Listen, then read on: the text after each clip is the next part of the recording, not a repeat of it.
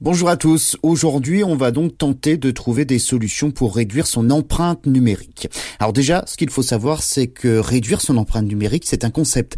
Ça s'appelle le Green IT, Green Information Technology, l'informatique durable ou l'informatique verte. Alors, qu'est-ce que précisément l'empreinte numérique? C'est de la fabrication des équipements, les tablettes, les ordinateurs, les smartphones, à la consommation de ces équipements jusqu'à leur fin de vie. Et c'est donc une problématique récente. Le stockage en ligne sur les clouds, les emails, si on a un blog, toutes ces photos de petits chats qui envahissent Internet, les vidéos ou encore les musiques, quand on installe une application sur son smartphone, toute notre vie numérique, tout ça va dans d'immenses data centers, de sorte de gros serveurs pour tout stocker, et ça consomme énormément d'électricité.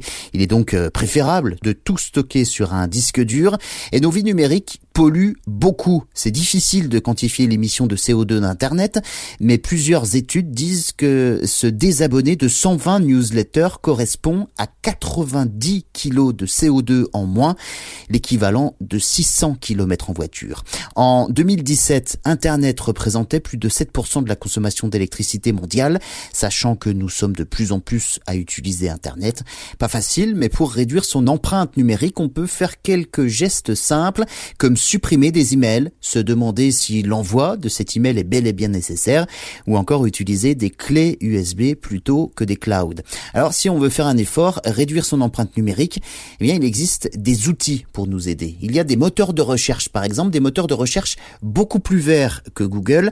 Il y en a un qui s'appelle Ecosia, 7 millions d'utilisateurs dans le monde aujourd'hui, avec euh, les revenus générés par euh, la pub, ce moteur de recherche allemand plante des arbres à travers le monde. Déjà 50 millions d'arbres plantés aujourd'hui. Il y a également CleanFox qui permet de nettoyer sa boîte mail des messages inutiles et plante des arbres en fonction de la consommation d'énergie économisée. On dit que 80% des emails ne sont jamais ouverts.